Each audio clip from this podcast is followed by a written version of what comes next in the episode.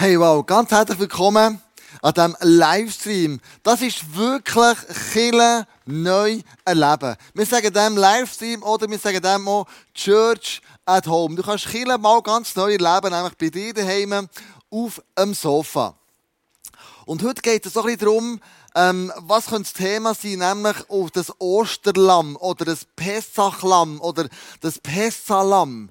Und letzte Woche habe ich erzählt von dem Pessafest und dann habe ich ein paar Antworten bekommen von ganzen Kindern, Kleinen und ich gesagt, du Kleusel, wenn feierst du denn das Pasta-Fest? Und ich habe etwas nicht ganz richtig verstanden, so ein Pessafest. Um das geht es heute, es geht um das Opferlamm.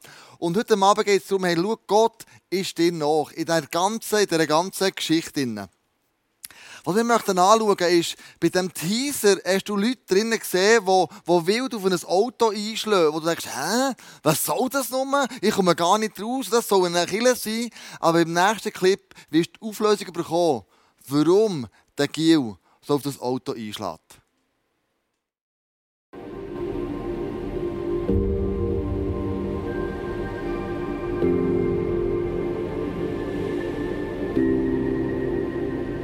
Ich wuchs in einem christlichen Elternhaus auf. Die Kirche meiner Eltern war klein und ziemlich konservativ. Und je älter ich wurde, desto weniger konnte ich mit Kirche und Gott anfangen. Sobald ich die Wahl hatte, verließ ich die Kirche und entwickelte einen richtigen Hass gegen Gott. Durch Religion ohne Beziehung fühlte ich mich, als wäre ich gebrainwashed worden. Meine Eltern steckten mich in eine Privatschule, da sie meinten, die öffentliche Schule hätte einen schlechten Einfluss auf mich. Ich war überhaupt nicht einverstanden und verhielt mich entsprechend, bekam zwei Schulverweise und machte jedes Jahr der Sekundarschule an einem anderen Ort. Ich habe mich gern auf Partys betrunken, rauchte Joints und bald war auch Kokain im Spiel. Dann traf ich ein paar Leute, die Fußball und Partys noch mehr mochten als ich. Eine gesetzlose Bande, die quer durch das Land zog und die Orte unsicher machte. Diese Leute waren ähnlich drauf wie ich. Schlägereien gehörten dazu, genauso wie vor der Polizei davonrennen oder Jugendstrafen absitzen.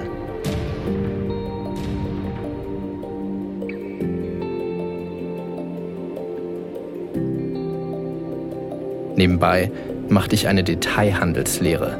Ich hasste den Beruf, wusste aber nicht, was ich sonst tun sollte. Ich lebte fürs Wochenende. Wir katapultierten uns jede Woche in die höchstmögliche Ekstase, um am Montag wieder auf dem harten Boden der Realität zu landen. Nach der Lehre machte ich die Berufsmaturität.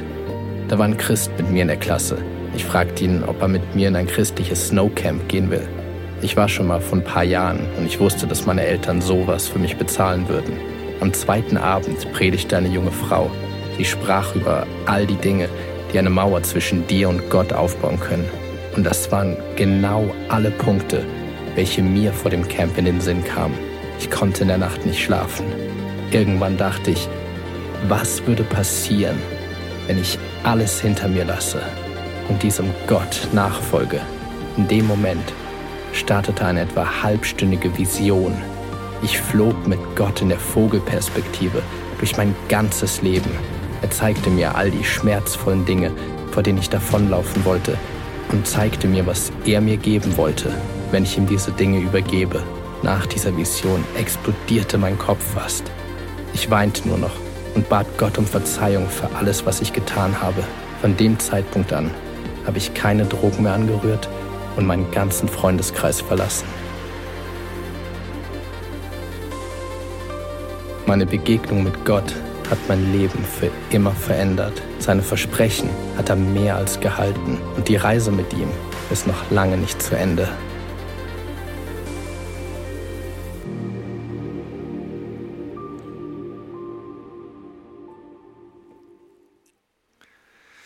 Der Timon ist der Ägypter eine Art Gefangenschaft drin. Und das irgendwie versucht zu überdünkeln, über, zu überspielen mit ganz vielen Sachen, die er in diesem Videoclip erzählt hat. Aber ich glaube, was er gefunden hat, ist wirklich Jesus. Und hat sein Leben total auf den Kopf gestellt. Die Corona-Situation im Moment drin sind, die stellt die Mies und dein Leben auch völlig auf den Kopf. Das kann sein in der Familie. Du hast plötzlich alle Kinder daheim oder du wohnst in der Wege und plötzlich sind alle Wege gesperrt, den ganzen Tag daheim, weil sie Homeoffice machen. Und die Frage ist, wer macht den Haushalt, wer macht die Abwaschmaschine ausräumen, wer tut putzen, wer macht das WC und so weiter und so fort. Und plötzlich merkst du, was alles so in gewohnten Bahnen gelaufen ist, wird plötzlich über den Haufen geworfen und muss neu organisiert werden. Und es fühlt sich ein bisschen komisch an. Und ich kann mir vorstellen, bei den Israeliten war das genau das Gleiche. Nämlich nach der neunten Plage, wo sie ja Licht hatten. Sie haben, sie haben Licht in diesem Moment. Und nur in diesem Ort Goshen hat es Licht gehabt. In ganz Ägypten ist das Licht nicht mehr rum sondern es ist pechschwarze Nacht Die Bibel beschreibt, man nicht einmal mit der Hand gesehen von den Augen. So dunkel war es. Aber bei den Israeliten hat das Licht brennt. Nach dieser neunten Plage haben sie sich aber parat gemacht auf die zehnte Plage. Und bei dieser zehnten Plage hat Gott gesagt, für das müssen sich ready machen und ich brauche ein Tier. Und wir lesen im 2. Mose 12, Vers 3, er sagt, richtet den Israeliten aus, am zehnten Tag dieses Monats soll jeder für seine Familie ein Lamm auswählen. Und dann kannst du weiterlesen, dass das Lamm auswählen ist so gegangen, dass sie aus einer Herde eins ausgewählt haben. Dann ist es vier Tage bei ihnen daheim gewohnt. Und dann haben wir das Lamm geschlachtet. Das, das Passalam hat man geschlachtet. Und mit dem Blut von dem Lamm hat man Türenräume eingestrichen, damit der Todesengel vorbeigeht. Und mir nimmt es ganz Wunder. Finde ich irgendwo hier auch so ein Lamm? Ich gehe mal auf die Suche. Wo hat es da ein Passalam? Ah, leck mir. Ich finde eins. Ich habe ja eins. So gut. So gut. Hey, ich habe ein Passalam gefunden. Ein Lämmli habe ich gefunden. Wie geil, wie cool ist denn das? So gut. Ein Lamm. Ein richtiges Passalam. Sally, ciao. Dir geht's gut, gell? Nur, du musst keine Angst haben. Du wirst sicher nicht geschlachtet nach vier Tagen. Sondern die lassen wir ganz sicher leben. Du bist so ein cooles, liebes Schäfchen. Heiter erfahren. Ja, du kannst gerade komm, ich helfe. Ja, ja, ja. Warte, ich helfe, ich helfe dir, ich helfe dir. Haben wir das so abgemacht, wir zwei zusammen. Wir auf dem Sofa hocken, wir zwei. Ganz gemütlich und ganz, ganz wunderbar und schön. Das Krasse ist, dass das Lamm, das da die Bibel davon redet, bei, der, bei dem Alten Testament, das hat einen Bezug zum Neuen Testament, zum Jesus, zu Jesus. Er ist das Lamm Gottes. Und der Johannes der Teufel sagt schon im Johannes 1,24, hey, schaut, das ist das Lamm Gottes, das die Sünde der Welt wegnimmt. Hm. Das Lamm Gottes. Und Jesus ist dann mit dem Lämmli, äh nicht Jesus, das das Lamm Gottes, Jesus ist ja dann im Garten Gethsemane gefangen worden. In dieser, in dieser Osternacht, in dieser Karfreitagsnacht. Und dort, in dieser Karfreitagsnacht hat man ihn verhaftet. Und dann hat man nicht gewusst, woher gehen wir jetzt mit dem eigentlich? Und dann ist mal Sauri erst zum Hannas gegangen, zum, zum Schwiegervater vom Kaiphas, der Hohepriester war damals. Er hat nicht viel können anfangen. Ist man zum, zum Kaiphas selber gegangen. Und Kaiphas hat er Jesus verurteilt als Gotteslästerer aber, also sogar zum Tod verurteilt. Aber der Gottesläster hat man nicht verurteilen weil man ja unter römischer Besatzungsmacht gestanden ist. Und nur die Römer dürfen Todesurteil aussprechen. Und somit sind sie gegangen zum Pontius Pilatus und haben gesagt, hey, schau, das ist ein Gottesläster, den wollen wir ans Kreuz nageln. Du ihn zum Tod verurteilen. Aber der Pilatus hat Folgendes gesagt. Im Lukas 23 lesen wir, Pilatus fragte ihn, bist du der König der Juden? Jesus erwiderte, ja, du sagst es. Pilatus wandte sich an die obersten Priester und an die Menge und sagte, ich finde keine Schuld an diesem Mann. Und er sagte, ich kann nichts anfangen mit dem. Bringen ihn mal zum Herodes, das ist auch in der Stadt, der König von dieser ganzen Provinz. Und geht zum Herodes. Sie bringen Jesus zum Herodes, aber auch er sagt, du, Ich kann keinen Fehler an ihm finden. Und so bringen sie ihn zurück zum Pilatus und sagen, du, wir wollen ihn gekreuzigt haben. Und der Pilatus sagt, ich wasche meine Hände in der Unschuld. Hm. Und so ist Jesus dann schlussendlich an das Kreuz gegangen, als unschuldiges Lamm und ist gestorben für uns alle zusammen. Er war das perfekte Lamm. Du musst wissen, damals, wenn man so ein Lämmchen gefunden hat, dann hat man ihn am hohen Priester gebracht. Und der hohe Priester hat es angeschaut, von unten bis oben, und hat gefunden, mal, das ist würdig, da ist kein Fehler dran, das ist rein, also darf es geopfert werden. Und genau gleich ist es mit Jesus. Die Überstellung, die ich gerne möchte zeigen, ist Opferlamm und Jesus. Also das Opferlamm war das Opferlamm und Jesus ist das Opferlamm Gottes.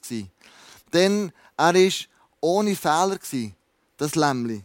Und Jesus war ohne Sünde. Es war unschuldig und Jesus war ohne Schuld. Am vierten Tag hat man es geschlachtet. Und Jesus hat seinen Jüngern gesagt, hey, macht das Passafest parat. Wir wollen uns auf das Fest, das kommt, vorbereiten. Und an diesem Passafest nimmt Jesus Abendmahl mit seinen Jüngern und sagt, hey, schau, das ist mein Blut, das vergossen wird werden für dich im Kreuz. Das ist mein Lieb, das gebrochen wird werden am Kreuz für dich.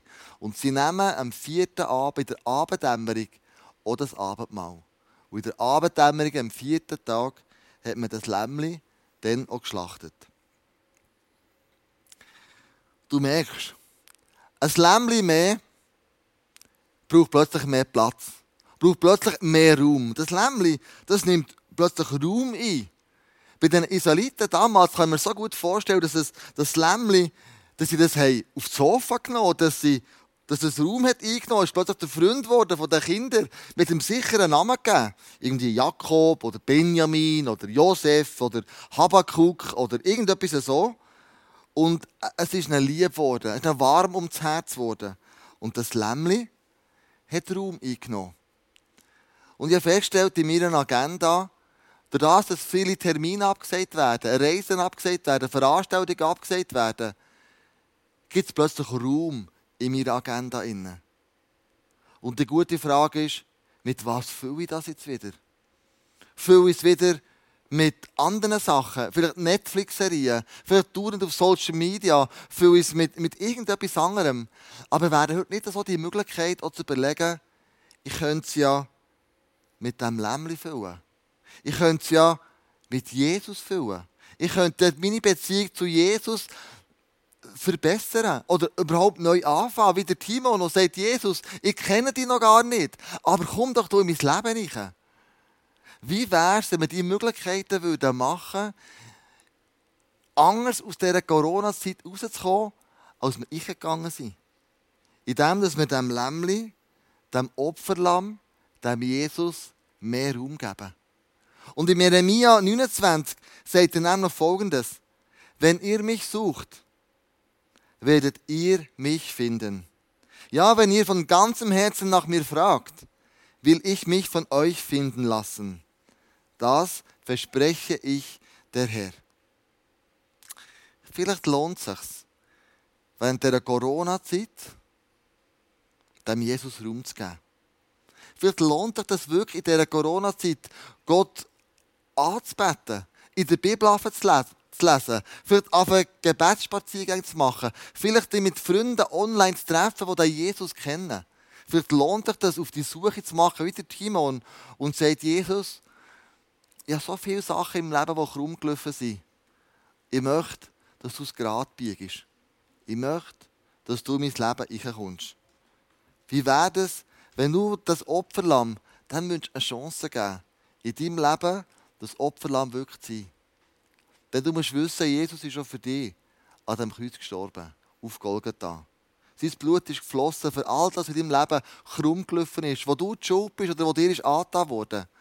Und es lohnt sich vielleicht auch, hey Jesus, zu sagen, komm, ich bitte dich, komm du in mein Leben hinein. Und ich möchte einfach heute Abend fragen, möchtest du Jesus in dein Leben aufnehmen? Möchtest du in dieser Season, wo wir drinnen sind in der Corona-Season, auch am Schluss sagen, hey, ich habe Jesus neu erlebt. Nicht nur killen, sondern ich habe sogar Gott neu erlebt. Ich habe Jesus neu erlebt. Ich habe von ganzem Herzen sagen, ich habe Jesus selber auch in meinem Leben erlebt und lebe ihn jeden Tag immer wieder. Und das ist das, was ich dir von ganzem Herzen wünsche. Jetzt möchten wir einen Song hören. Und nach dem Song möchte ich nochmal auf die Bühne kommen mit Andrea. Und ich möchte genau diese Frage stellen und möchte einladen in ein Gebet, wo du kannst dein Leben Jesus anvertrauen und sagen, ja, das Opferlamm ist nicht nur der Anker, das Ankerlämmli, das ich habe am Sonntag an Ostern, das ich aufs Brot streiche, sondern das Lämmli hat ganz eine andere Bedeutung in meinem Leben. Ich lade dich ein, mit mir zusammen zu beten. Jesus, ich danke dir von ganzem Herzen für deine grosse Treue. Ich danke dir, dass du extra auf die Erde bist gekommen, dass du das Opferlamm bist dass du unschuldig, sündenfrei an das Kreuz bist gegangen und für all die Fehler, für all die Sachen, die in meinem Leben passiert sind, gezahlt hast. Du hast gesagt, es ist vollbracht. Vollbracht, hey, das ist gezahlt. Wir können frei sein. Und für das danke dir, Jesus, dass du der bist, der uns frei macht. Ich danke dir, Jesus, dass du jede Person bedingungslos liebst und sagst, ich möchte mit jeder Person eine innige, persönliche Beziehung haben. Jesus, du bist das Opferlamm und du bist die Erde gekommen. Amen.